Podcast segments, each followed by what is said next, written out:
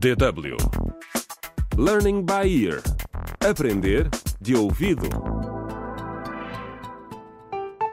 Olá! Bem-vindos ao 22º episódio da radionovela Contra o Crime Clica no Link. Na cidade de Mauato, a polícia ainda está a tentar descobrir quem apunhalou a estudante universitária Zaina. A sua melhor amiga, Carolina, e Telmo, o perito em tecnologias de informação, descobriram que ela foi vítima de uma fraude por e-mail que a fez perder todo o dinheiro que tinha para pagar as propinas. No episódio de hoje, Telmo discute o caso com os agentes Sara e Frederico. Telmo, este relatório é bastante intrigante. Sim, Frederico. No início confesso que tive dúvidas quando a Carolina me pediu para investigar o histórico online da Zaina. Ainda bem que investigaste, Telmo. Descobrir que ela foi vítima de fraude por e-mail explica por que motivo pediu dinheiro à colega Nina. Eu disse que a internet não era uma boa coisa. Oh, Frederico, a internet é uma ótima ferramenta se a usares bem. E se o Telmo não tivesse investigado? Continuaríamos sem saber por que, que ela pediu o dinheiro emprestado. Oh, isso é verdade, mas olha só para os perigos.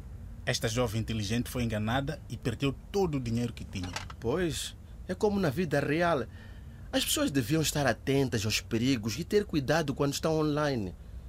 Mas graças à internet conseguimos descobrir algo que ela poderia não ter partilhado com mais ninguém. Isso mesmo. Sabes, o que publicas na internet pode ser encontrado por qualquer pessoa. Sim, temos mesmo de ter cuidado. Ela perdeu mesmo muito dinheiro, como podem ver aqui.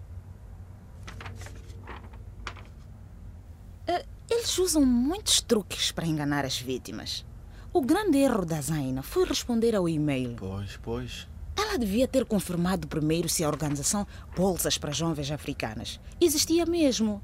Bom, eu pensei que estes jovens conhecessem bem as tecnologias e a internet. Frederico, a maioria sabe como usar redes sociais muito bem, mas entusiasmam-se, esquecem de ser cuidadosos quando estão online.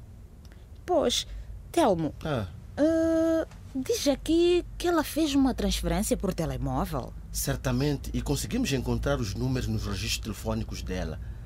Mas como aconteceu há vários meses, vai ser difícil encontrar a pessoa que fez isto. Aposto que a pessoa usou um cartão SIM temporário e não registado. Bom, podemos continuar a procurar pessoas que possam ter emprestado dinheiro depois dela ter perdido todas as poupanças, não é? Sim. Se calhar ela não conseguiu devolver o dinheiro e a pessoa quer vingar-se dela, não é? Olha, Telmo, podes continuar as tuas investigações. Que é para termos a certeza que não nos escapa nada. Claro, claro.